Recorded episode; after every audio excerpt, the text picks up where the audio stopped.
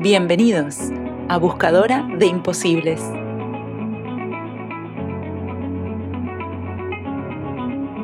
Soy Eugenia Martínez Barbaza, diseñadora, directora creativa y emprendedora.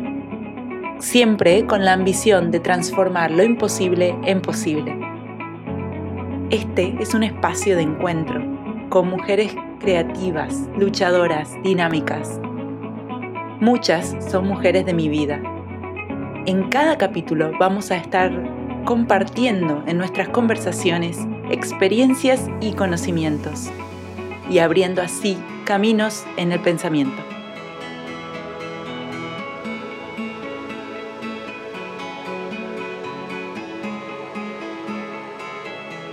Hola, una vez más, bienvenidos a un nuevo episodio de Buscadora de Imposibles. En los episodios anteriores hemos repasado hechos históricos e ideas fundamentales sobre el rol de la mujer, sus desafíos y su futuro. Y en el camino hemos descubierto miradas y pensamientos a través de la obra de destacadas mujeres. Pero en este nuevo capítulo queremos acercarnos a visiones cotidianas, igual o aún más relevantes que las que hemos compartido anteriormente.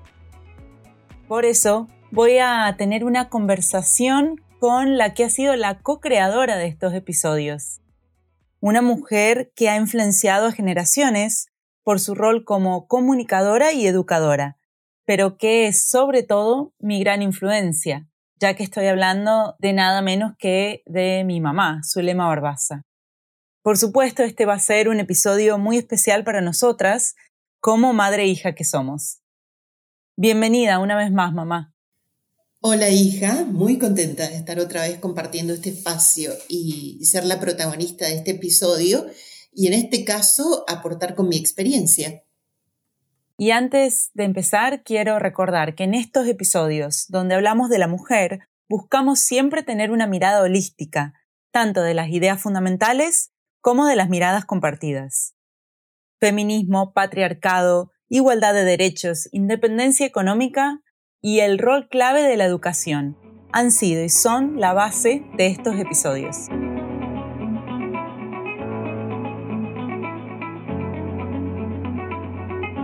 Y para empezar con la conversación de hoy, creo que es importante que demos un breve contexto tuyo, mamá. Vos sos locutora, escritora, profesora de inglés y licenciada en creatividad educativa, Además de emprendedora, hace cuatro años empezaste con el proyecto de enseñanza de inglés English Coffee Talks. Y esto nos trae a tu visión y a tu experiencia, que es lo que vas a estar compartiendo con nosotros hoy. Como tantas mujeres, vos también fuiste una mujer que transgredió la sociedad de su tiempo y también sufriste las consecuencias.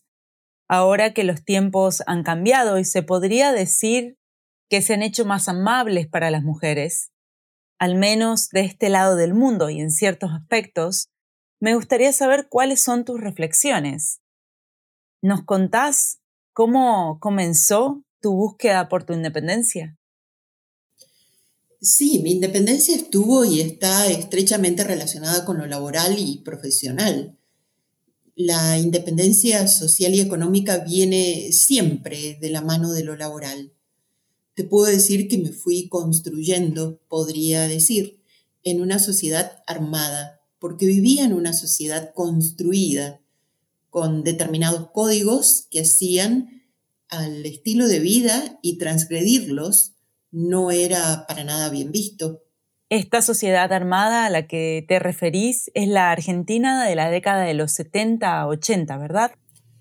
Exactamente, el mundo de entonces recién se estaba abriendo a nuevos paradigmas por los grandes cambios sociopolíticos y económicos que surgen de la posguerra.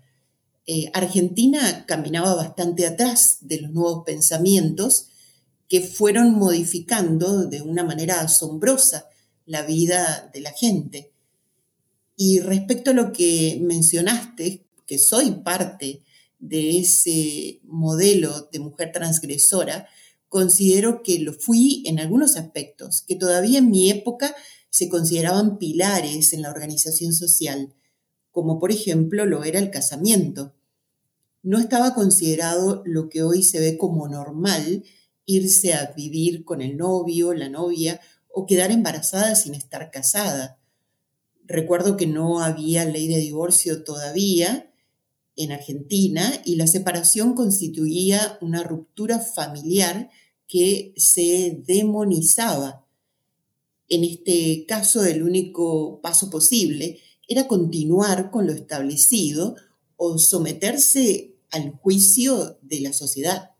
El juicio de la sociedad que, por supuesto, es implacable y sociedad, hay que recordar, compuesta por hombres y por mujeres. Pero vos sentías esta necesidad de casarte, de tener familia? Nunca sentí la necesidad existencial de casarme y tener hijos, lo que también no era nada común por entonces y consideraba, y lo sigo sosteniendo, que debe ser un paso natural y no forzado. También sostenía, y lo sigo pensando así, que la elección de no tener hijos eh, debe ser una decisión de vida, respetada y considerada como válida, igual que si se desea ser madre. Eh, actualmente no sucede tanto, pero hay una cierta estigmatización hacia las mujeres que no tienen hijos o no desean tener hijos. También hay quienes aún hoy consideran que el ser madres es condición esencial para ser mujer. Por supuesto que mis transgresiones fueron más relacionadas con hacer uso de libertades, tanto en lo laboral como en lo social y económico, el actuar en forma independiente como mujer y que hoy es considerado algo normal. Sí, hoy es considerado algo normal, pero la mujer independiente era, como bien decías, una cosa rara, porque no era fácil que se le permitiera ser independiente, ni por la sociedad, como hablábamos antes, ni por su familia. La independencia para la mujer no era fácil de conseguir, claro, no muchas mujeres trabajaban y tampoco había, salvo en las grandes ciudades, tantas posibilidades de conseguir trabajo, sobre todo en la actividad privada. Era bastante común encontrar a la mujer trabajando como secretaria, docente o, empleada pública. La dificultad para conseguir trabajo llevaba a que se intentara siempre por medio de algún conocido eh, entrar a trabajar en una institución pública, por ejemplo. La mujer comenzaba a estudiar carreras terciarias y universitarias y eso ayudó mucho en la tarea de lograr su independencia. Mencionás la docencia como uno de los trabajos elegidos, pero ¿qué características crees que tenía esta elección? ¿A qué crees que se debía? La docencia era la profesión común entre las mujeres y lo sigue siendo. Los sueldos eran bajos y actualmente tampoco son mejores, eh, por lo que el hombre no se interesaba, y actualmente ocurre lo mismo, mucho en elegir ser docente. Eh, la mujer aceptó ese trabajo y ese bajo salario por las ventajas que le ofrecía, eh, como tener obra social, horarios flexibles y tener continuidad. Una eh, cosa difícil de conseguir en otros trabajos. Además, el sueldo de la mujer era considerado más bien como una ayuda a la familia, y eso era todo. Contame de tu ingreso al mundo laboral. ¿Qué desafíos te encontraste?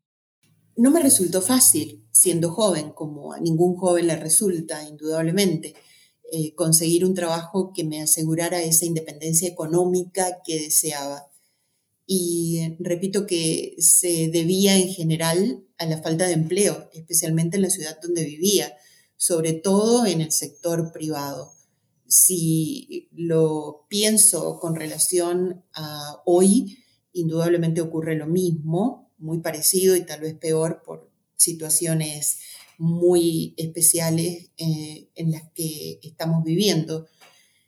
Haciendo un rápido resumen de mi ingreso al mundo laboral, puedo decir que el haber aprendido inglés desde niña me permitió preparar alumnos y así conseguir mis primeros ingresos de dinero. También trabajé en una farmacia donde nunca me pagaron y como secretaria y resultaba casi un milagro cobrar. Eh, por entonces estudiaba para ser profesora de inglés y también me encargué de dos eh, fincas al fallecer mi papá. Y esta fue una situación y una actividad muy especial porque aprendí mucho en el trato con los trabajadores y sobre todo a resolver problemas. Después de esta diversidad de roles en tus primeros años y de desafíos, vos también te decidiste por la enseñanza, por ser profesora de inglés. Sí, no era lo que pensaba hacer. Siempre me gustaron los idiomas, por eso también aprendí italiano y francés, pero no era mi intención ser profesora. Me gustaba como un complemento muy importante de otra profesión. Aspirabas a lo relacionado con la comunicación. Pero ser profesora significa eh, y significaba una carrera con salida laboral inmediata y era exactamente lo que necesitaba.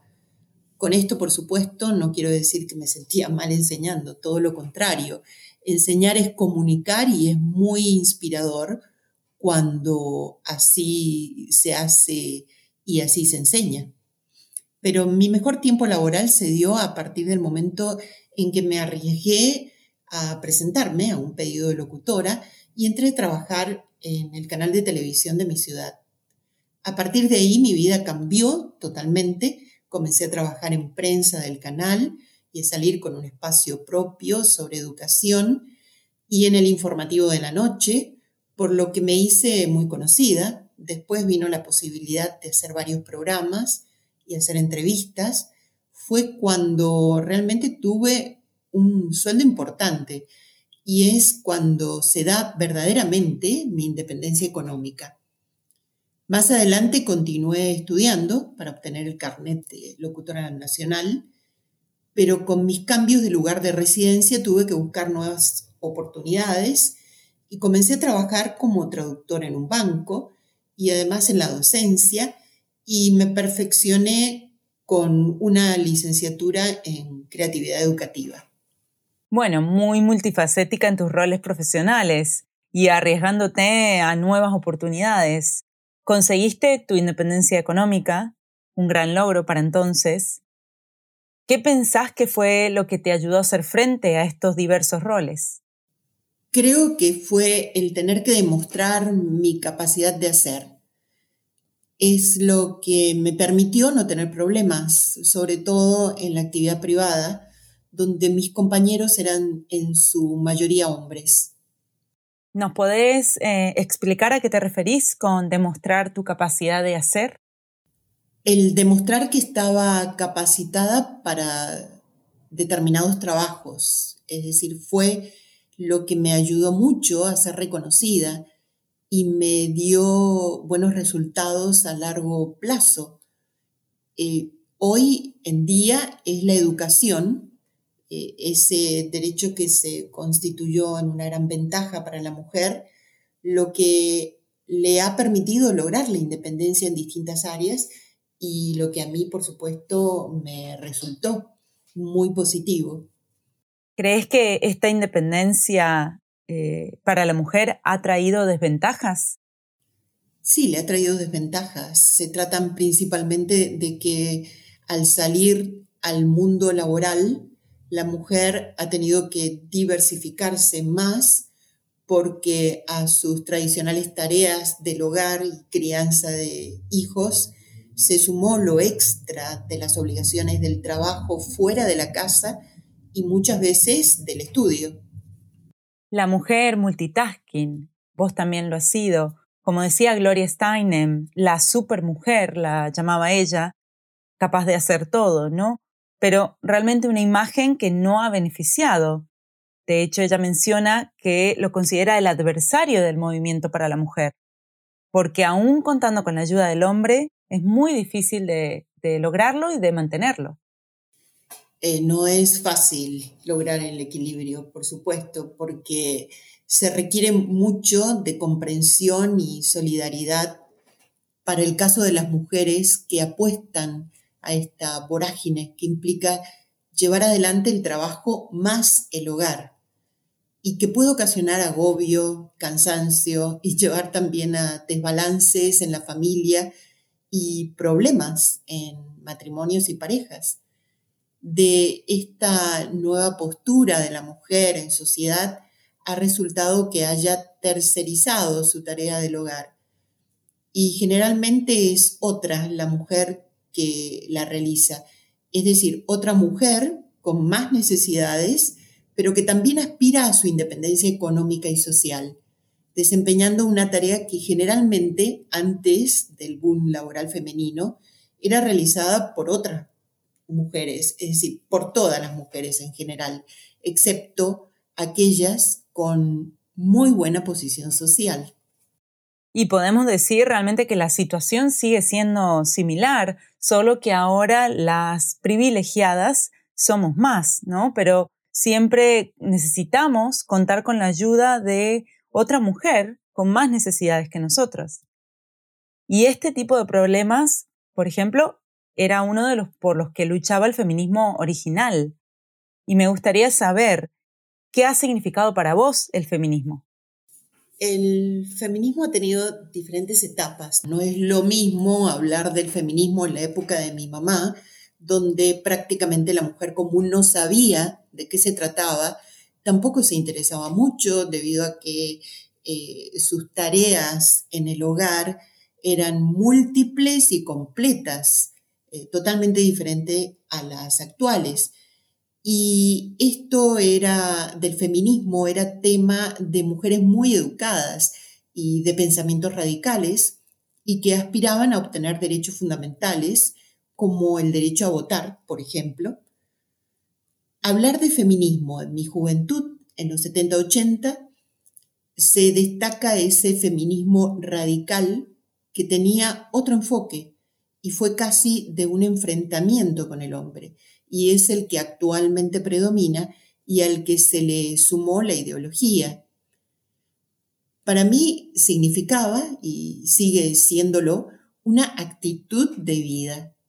Implica una diferencia bien vista con el hombre y que lo hace no igual, sino un coequiper, un compañero que nos respeta, que nos valora y nos considera necesarias como nosotros a ellos para andar en este mundo y continuar ofreciendo lo mejor de ambos, para ser cada día seres humanos más completos, más integrales, desde el punto de vista espiritual y también corporal. Me parece muy relevante tu definición una actitud de vida, porque trasciende conceptos e ideologías y muestra la necesidad de ambas partes para progresar. Como educadora, ¿qué es lo que ves que falta en la educación de las niñas y de las mujeres en general? ¿Y qué soluciones tenemos a nuestro alcance? En la educación de las niñas y las mujeres en general hace falta esa preparación inicial justamente para aprender a ser independientes. Saber hacer es lo que la mujer necesita en distintas áreas no tradicionales para ellas que se les enseñe habilidades que no solo pasen por saber maquillarse, comprar ropa de moda, verse bonitas, sino también el cómo pueden solucionar problemas cotidianos por ellas mismas. Si bien hoy muchas soluciones llegan por Google, aprender a investigar o buscar respuestas requiere también de un aprendizaje. Como mujer, por supuesto que me encanta todo lo que nos hace más bonitas pero también creo necesario que nos enseñen a ser más prácticas, más expeditivas. Con esto no quiero decir que dejen de ser femeninas, sino que tengan esa posibilidad de, por ellas mismas, desenvolverse más ampliamente en relación con el mundo que las rodea. Tus palabras aquí recuerdan al pensamiento de Virginia Woolf en su ensayo Una habitación propia, donde menciona y recalca la necesidad de que la mujer debe tener el hábito de cultivar su libertad. Sí, la libertad debe ser un estilo de vida y se debe permanentemente mantener y cuidar.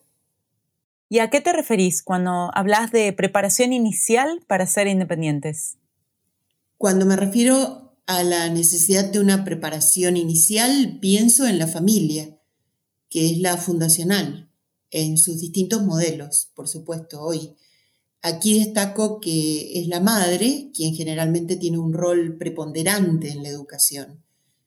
Y recuerdo las palabras de una escritora nigeriana, eh, Chimamanda Gochi Adichie, quien en su libro Todos deberíamos ser feministas se refiere particularmente a educar a los niños y niñas en forma integral.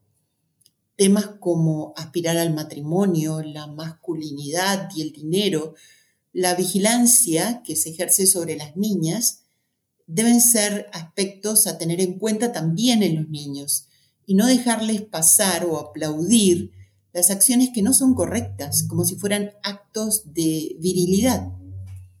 Sí, el rol clave de la madre, pero también del padre, ¿no? Se necesita el trabajo en conjunto del matrimonio, la pareja o por lo menos la dedicación de uno de ellos para que se afiancen esos aprendizajes que van a aportar los primeros conocimientos eh, con relación a las características propias de la mujer que debe llevar al respeto y valoración de ambos.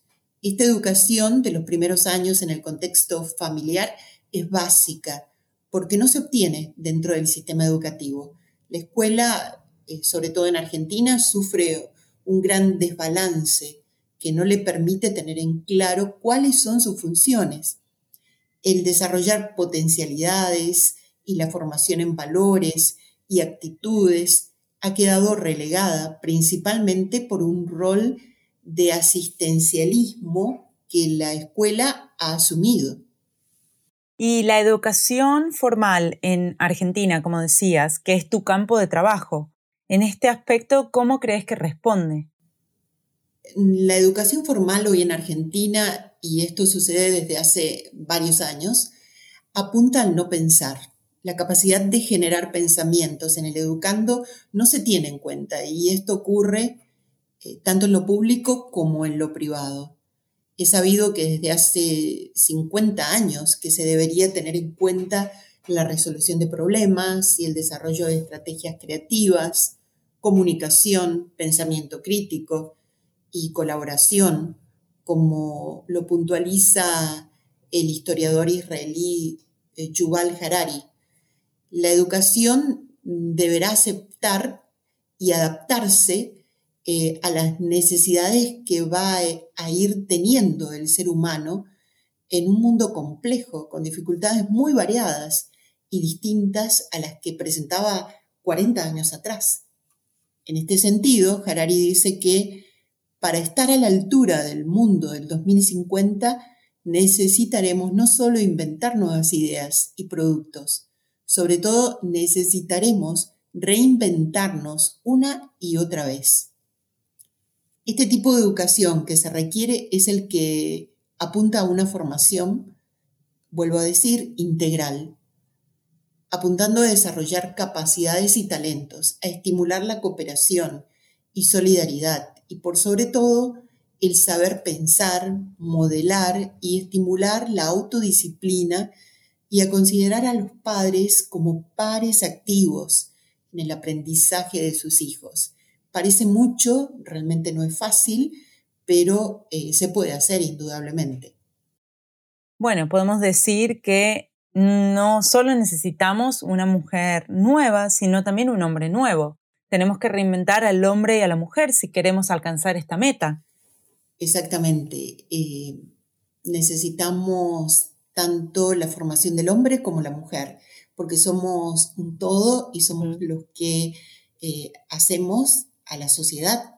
Por eso no puede ser simplemente eh, una eh, formación para el hombre o para la mujer.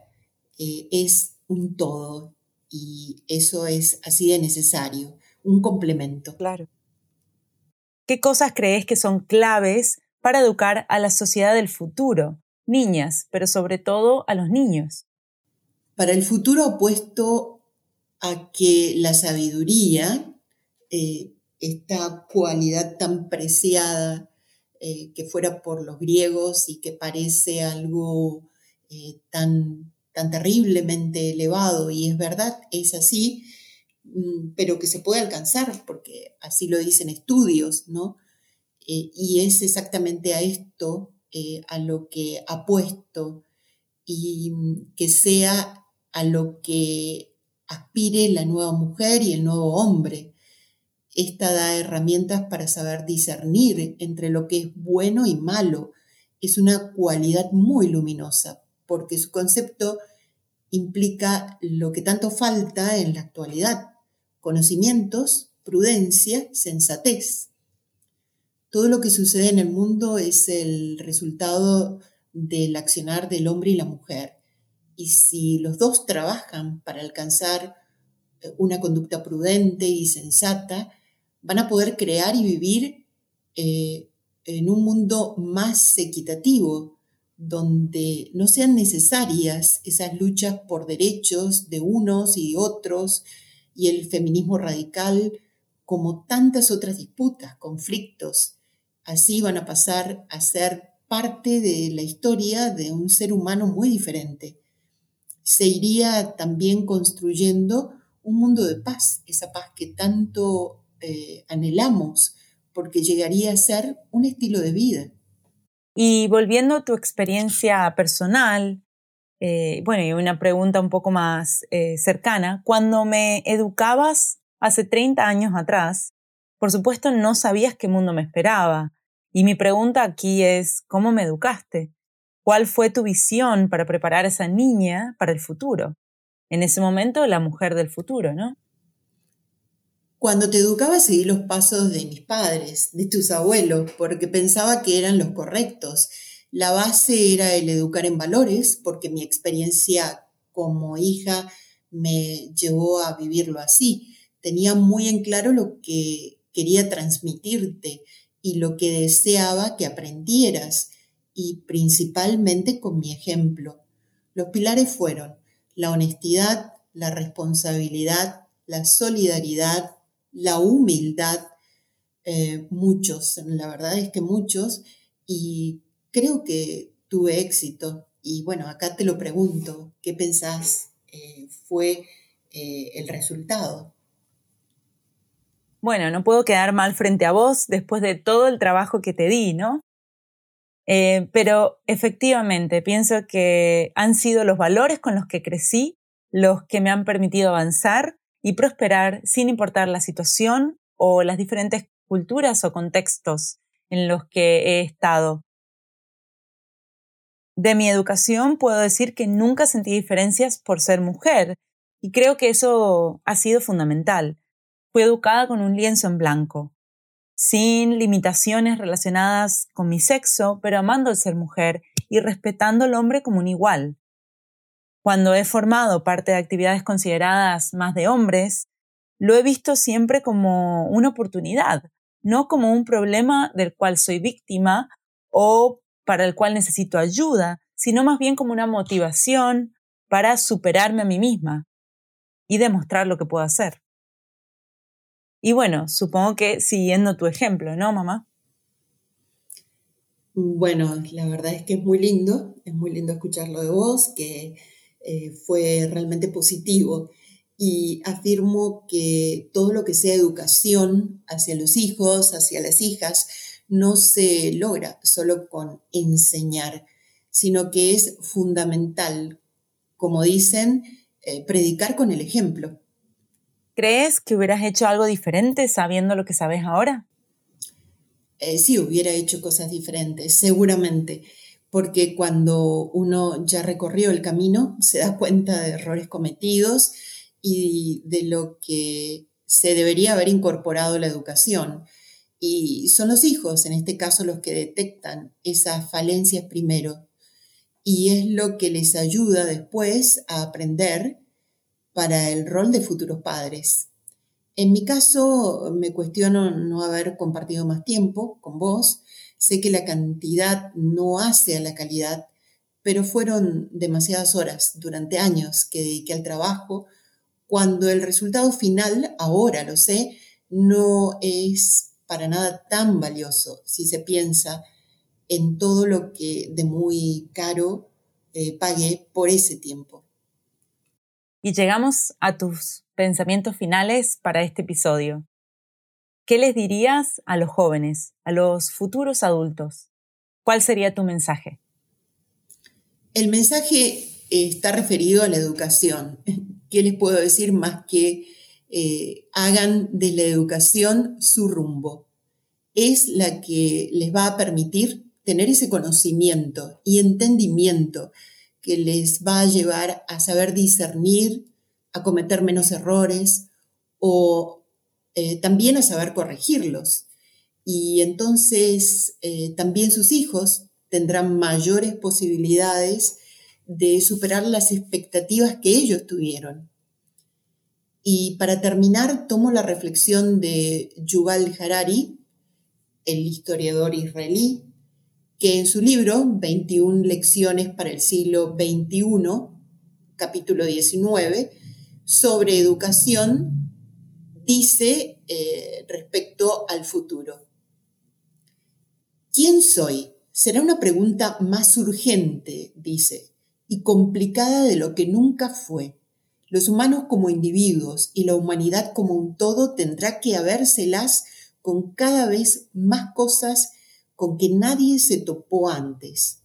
Para sobrevivir y prosperar en semejante mundo necesitaremos muchísima flexibilidad mental y grandes reservas de equilibrio emocional.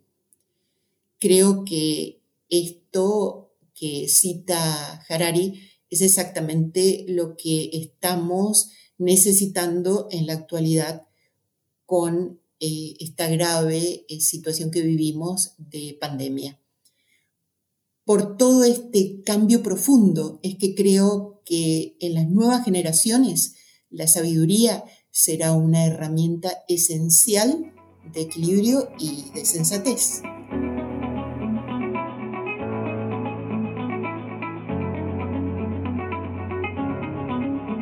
Muchas gracias mamá por esta conversación, por compartir tu visión y tu experiencia con nosotros.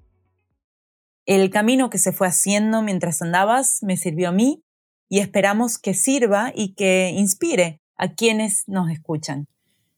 Muchas gracias hija y a quienes nos escuchan y que resulte útil es justamente el objetivo de este contar parte de lo por mí andado. Esto es parte del crisol de miradas y pensamientos que estamos tratando de formar episodio a episodio. En un próximo capítulo seguiremos andando caminos en el mundo de la mujer. Muchas gracias a todos nuestros oyentes por acompañarnos en este capítulo tan especial para nosotras.